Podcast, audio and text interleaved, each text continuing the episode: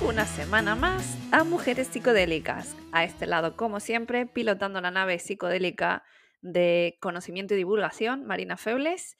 Recuerdo, aficionada a los psicodélicos, usuaria y con una pasión por la divulgación y intentando que este podcast sea una casa para todos Recordar que se llama Mujeres en, plural porque las fundadoras fuimos dos y ahora mismo estoy yo al mando por el momento. Veremos en el futuro qué pasa. Bueno, otro episodio hoy. Y como siempre, un temazo. Espero hacerlo muy rapidito porque es un, episodio cortito que te quería traer. Bueno, el otro día, otra vez otro artículo. Yo leo mucho sobre psicodelia y sobre eh, compuestos psicoactivos. Y ya sabes que soy una firme defensora del cannabis, entre otras eh, sustancias psicoactivas que creo que deberían estar legalizadas, pero soy la que suelo traer un poco estos temas a la palestra.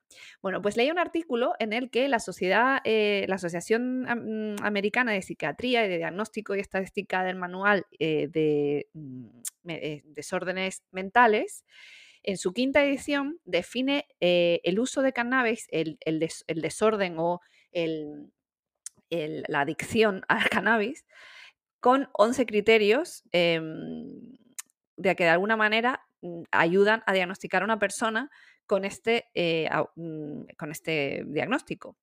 Eh, aunque valga la redundancia. Ok. Bien, em, vamos con, eh, sería, digamos, que lo, ponen en cuatro, en cuatro grandes grupos y uno sería la pérdida de control. tomar más de esta sustancia o usarla de una forma más frecuente de lo que tú quisieras. Em, gastar mucha parte de tu tiempo usando cannabis o tratando de conseguirlo. Eh, tener una incontrolable urgencia eh, o esa necesidad de querer usarlo. intentar parar de usarlo o cortar o bajar su uso y no poder. ¿vale? El siguiente grupo sería las consecuencias interpersonales. Sería em, digamos que no querer ir a, actividades sociales o recreacionales para usar cannabis, eh, experimentar eh, conflictos interpersonales como resultado del uso de cannabis, una discusión con tu pareja, por ejemplo, por ello, em, fallar en cumplir tus obligaciones en el trabajo y, o en tu casa ah, como resultado de su uso. Otro grupo sería el, uso eh, arriesgado, el riesgo de uso, perdón. Estoy, estoy traduciendo, oye, que mérito, ¿eh? Que estoy traduciendo a la vez que leo. Ponerte en peligro, en potencial peligro, en situaciones eh, como resultado de eh, obtener, o sea, o comprar o eh, usar cannabis el continuo uso a pesar de los efectos negativos, y negativos físicos y psicológicos que puedas experimentar. O sea, seguir usándolo a pesar del daño que te pueda hacer.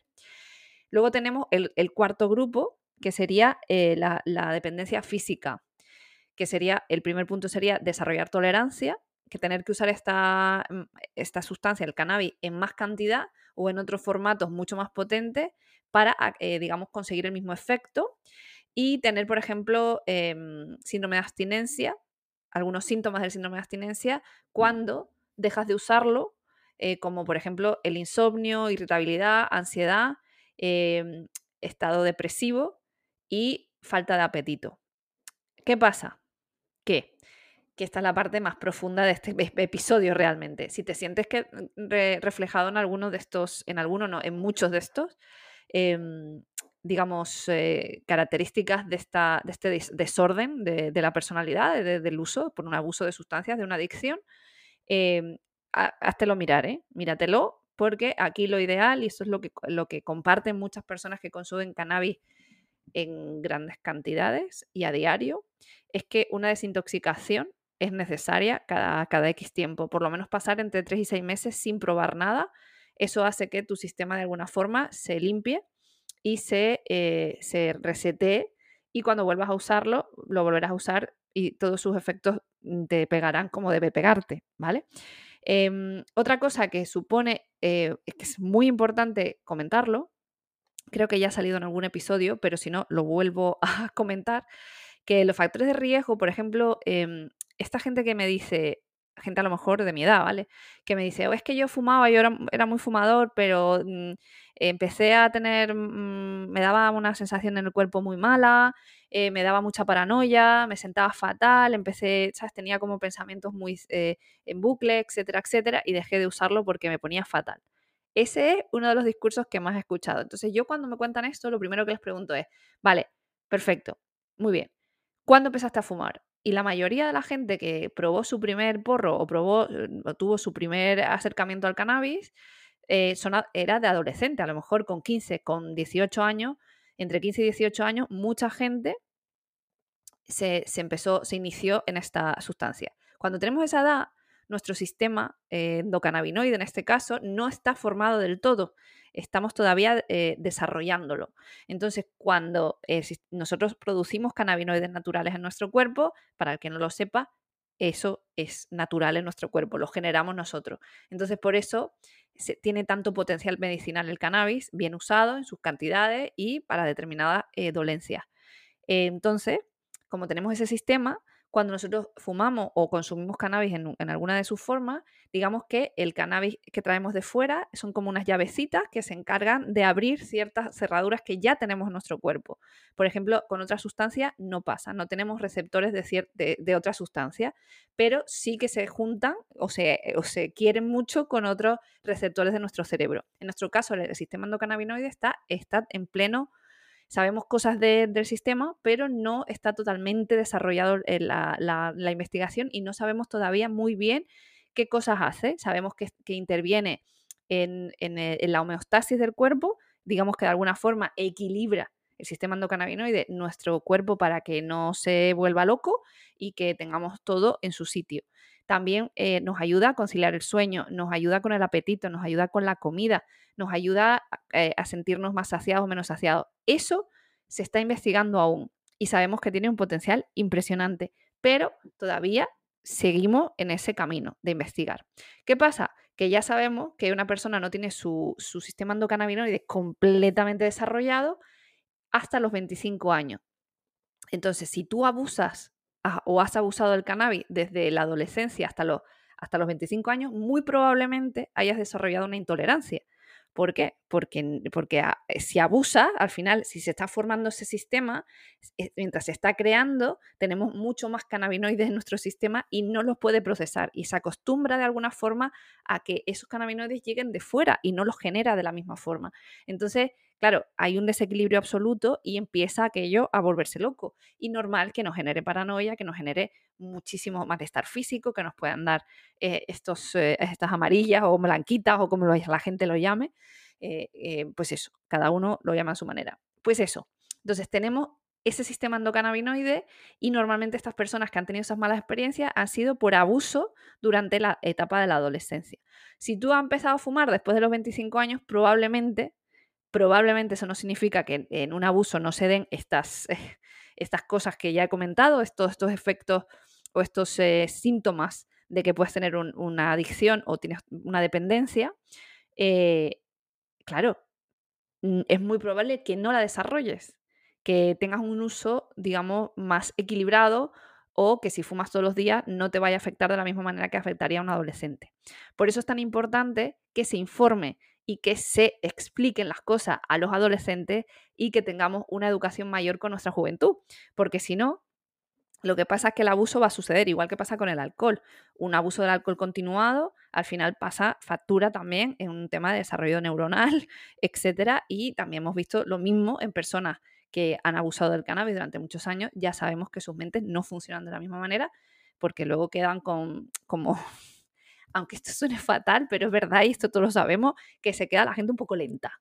Pero eso no significa que no puedan ser totalmente eh, productivos y ser completamente eh, funcionales en su vida. Simplemente que, pues eso, mm, la cosa va un poco más despacito. Ya está.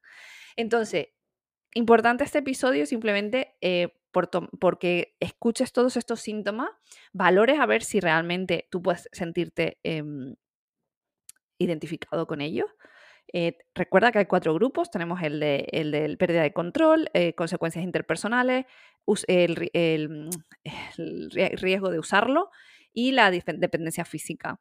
Entonces, vuelve, si quieres, vuelve a escucharlo, vete para atrás y lo vuelves a escuchar despacito y a ver si te sientes eh, que te refleja en esto, te sientes reflejado en esto. ¿Qué pasa? Que yo, por ejemplo, leo todo esto y no me siento reflejada en una adicción, la verdad, no lo siento. Pero sí siento, y este es el lado positivo de todo esto, que esto, este artículo llegó a mí por una persona que sigo en redes y que comentaba desde su propia experiencia que a lo mejor se puede ver reflejado en parte de esto, pero que está el lado positivo de esto. Tiene un mayor control sobre su salud mental, tiene una mejor relación consigo mismo, se toma las cosas de otra manera, es una persona infinitamente más feliz desde que consume cannabis, etcétera, etcétera. Tenemos muchos beneficios psicológicos y físicos eh, que yo misma doy fe. Y de hecho yo comenté esa publicación diciéndole, no puedo estar más, de acuerdo en todo esto, porque fue esa misma persona la que compartió este artículo, por lo cual entiende que hay gente que abusa y que se puede sentir muy mal por ello. Eh, problemas mentales, problemas eh, interpersonales, problemas en el trabajo, etcétera, etcétera.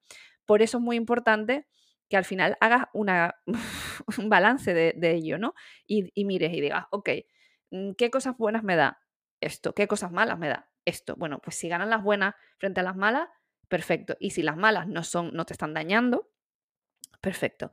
Entonces, eh, al final también hay mucho, muchísimo, muchísimo prejuicio sobre el consumo de ciertas sustancias. Y esto volvemos, vuelta la burra al trigo, volvemos a tratar este tema. Estigma sobre el consumo de sustancias a mí me pasa desde que yo, como entre comillas, digo que salí del armario y comento abiertamente cómo, eh, eh, pues esto mm, ha cambiado mi vida tanto personal como profesional, cómo los psicodélicos me han cambiado la vida y me han sanado muchísimas cosas, y lo hablo abiertamente porque me da exactamente igual lo que opina la gente, me he encontrado comentarios, comentarios feos, comentarios eh, jocosos sobre cualquier cosa relacionada con mi vida, y al final esto es...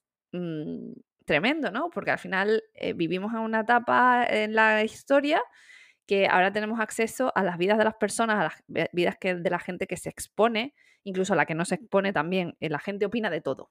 Y todo el mundo tiene que tener opiniones de todo. Y la verdad es que no es necesario. Yo, en principio, hay cosas de las que ni entro directamente. Yo puedo tener mi opinión, pero no tengo por qué comunicarla. Ni tengo por qué estar compartiendo todo lo que pienso a todo momento. Y, sobre todo opinando de, de cosas que ni sé porque muchas veces, y esto es muy, muy, muy, muy, muy importante, em, he visto una serie que os recomiendo que se llama Beef en inglés y que está eh, traducida en español como Bronca, eh, que os recomiendo encarecidamente, de verdad que sí.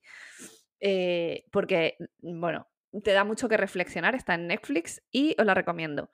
Y honestamente, si todas estas personas hubiesen fumado un poquito de marihuana, yo creo que hubiese estado todo excelente y se lo hubiesen tomado todo con muchísima más calma. y eso es una de las grandes em, verdades del cannabis. El que consume, el que consume bien, no digo bien, es que no hay ni bien ni mal, simplemente el que consume y sabrá cómo y por qué lo hace, eh, su vida normalmente suele estar más relajada frente a otras personas que no lo hacen. O se toman las cosas de otra manera, nos tomamos las cosas de otra manera, porque yo soy consumidora y lo digo abiertamente. Vamos a poner un ejemplo. Yo, em, cuando voy al médico, y yo estoy ahora mismo en un proceso, yo lo cuento todo, estoy en proceso de una cirugía. Eh, cuando me he hecho el preoperatorio, eh, estas pruebas que te hacen antes de operarte, eh, lo comenté con mi doctora. Le dije, es necesario que, que, pare mi consumo de cannabis. Cuando me preguntó qué cantidad fumaba o qué cantidad consumía, cuando le dije lo que consumía, me dijo, no hace falta es una cosa muy normal y no tienes por qué. Y si encima te ayuda a gestionar ansiedad, te ayuda a gestionar dolor, maravilloso. Entonces, hay que ser honesto y hay que aprovecho esta oportunidad también de este episodio de que si consumes cualquier sustancia, cualquier sustancia, la que sea, y por ejemplo has tenido un accidente, tienes que irte a, tu, a urgencia o lo que sea, dilo dilo, no tengas miedo de, los profesionales de la salud. Ellos lo que quieren es ayudarte y quieren curarte de lo que sea que te haya pasado, quieren ayudarte a que, a que te sientas mejor. Entonces, si tú no les dices la verdad, ellos no van a saber ayudarte. Ellos, ellos, pueden ponerte una medicación que interactúe con lo que has tomado y sea peor, incluso te puede llegar a matar si, por ejemplo, estamos hablando de metanfetamina o con cocaína o con ciertas, ciertas sustancias que que si no lo saben, eh, a lo mejor ellos pueden tener la intuición de que ciertos eh, efectos eh, o síntomas que tú tengas abiertamente, que te miren las pupilas, que, miran tus pulsaciones, etcétera, y puedan entender o intuir que has tomado algo. Pero si tú no les dices el qué mientras estés consciente, deberías poder comunicarlo y deberías saber que siempre va a ser para ayudarte. No tengas miedo a comentarlo a tu profesional sanitario, por favor. Incluso si ves que tienes algún problema de eh, consumo de sustancias y que no se te ha escapado de tu control, también háblalo con tu médico.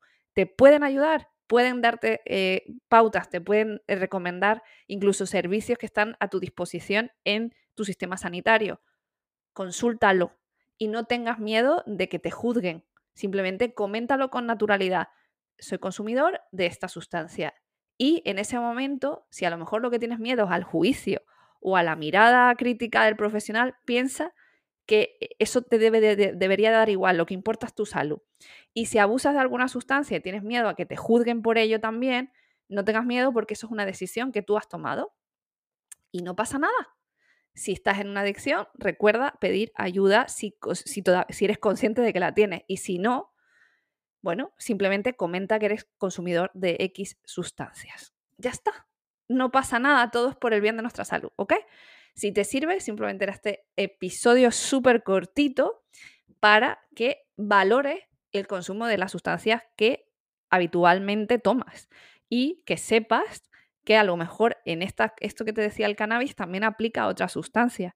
Em, porque realmente es muy parecido. La pérdida de control, es decir, que al final solo estés pensando en consumir, por, eh, pues es muy, muy importante tenerlo claro. Pues tener problemas con las personas de tu alrededor, con el trabajo o con cualquier obligación que tengas que cumplir y no la hagas porque tienes una. Eh, solamente estás pensando en adquirir o consumir cierta sustancia. El riesgo de uso, eh, ponerte tú en riesgo y poner a otras personas en riesgo por el consumo de esas sustancias. Por ejemplo, conducir bajo el efecto de ciertas sustancias, ya sea alcohol, sea eh, metanfetamina, ya sea cocaína, ya sea cannabis, me da igual. Em, saber que te está haciendo daño físicamente y seguir haciéndolo. Y dependencia física, experimentar físicamente la, la, dependencia de necesitar fumar, necesitar tomar la sustancia que sea y eh, de desarrollar tolerancia cada vez necesitas más cantidad, ¿vale? Y esto sería el resumen. Recuerda, recuerda que estamos en redes sociales, que estamos en, Instagram en la cuenta Mujeres Psicodélicas. Síguenos porque yo por ahí voy, voy compartiendo a veces memes súper simpáticos, a veces eh, abro un poquito un debate, te pregunto que me cuentes cualquier cosa que necesites, que me quieras compartir, que me preguntes lo que sea. Síguenos. En Twitter estamos, bueno, estoy un poco, poco activa, en la cuenta arroba mpsicodélicas y tenemos un email donde tú nos puedes enviar lo que tú quieras. Sigo hablando en plural porque se me va, me va a costar quitarme la costumbre. Aunque sea yo la que esté al cargo, me va a costar quitarme la costumbre. Eh, el email hola arroba mujerespsicodélicas.com Cuéntanos lo que tú quieras. Y tenemos una comunidad preciosa, maravillosa, que se acerca al centenar de personas que les apasiona lo psicodélico o que tienen una curiosidad tremenda por los psicodélicos. Así que te puedes unir, tienes el enlace, que te voy a dejar el artículo también de donde, habla del tema este de las adicciones. Recordad que esta es la Asociación de Psiquiatría Americana, no europea, ellos tienen sus propios criterios, pero bueno, por lo menos parecen bastante coherentes con cualquier adicción. Y eh, te dejaré el enlace también al grupo de Telegram donde compartimos y charlamos y conectamos. Así que, muy importante, que si te, da mucha curiosidad esto, pues te unas. Y ya está. Y poco más tengo que compartir. Escucha el disclaimer que dejamos siempre, siempre, siempre al final de cada episodio. Y te emplazo a que nos escuche la próxima semana y que espero que de verdad, si sufres cualquier problema relacionado con una sustancia, recurras a tus profesionales médicos que te siempre, siempre, siempre te van a ayudar. Y si emiten cualquier juicio, ignóralo. Están para ayudarte. Y si no, piden cambio de médico. ¿Vale? Y ya está a disfrutar de la vida y de las sustancias con responsabilidad y cabeza. Mucha cabeza. Pasadlo bien y disfrutar psiconautas. Hasta la próxima. Chao. Las creadoras de mujeres psicodélicas no fomentan el consumo de drogas recreativas ilegales y recomiendan a los oyentes que consulten la legislación de su país para conocer la situación legal de estas sustancias y las posibles sanciones por su posesión, uso o suministro. En ningún caso, las creadoras de mujeres psicodélicas serán responsables de cualquier daño derivado de la información de este podcast. La inclusión de información de sitios web externos no debe entenderse como un respaldo de las autoras del podcast a dichos sitios o a sus propietarios. Y sin más, nos despedimos con un abrazo psicodélico.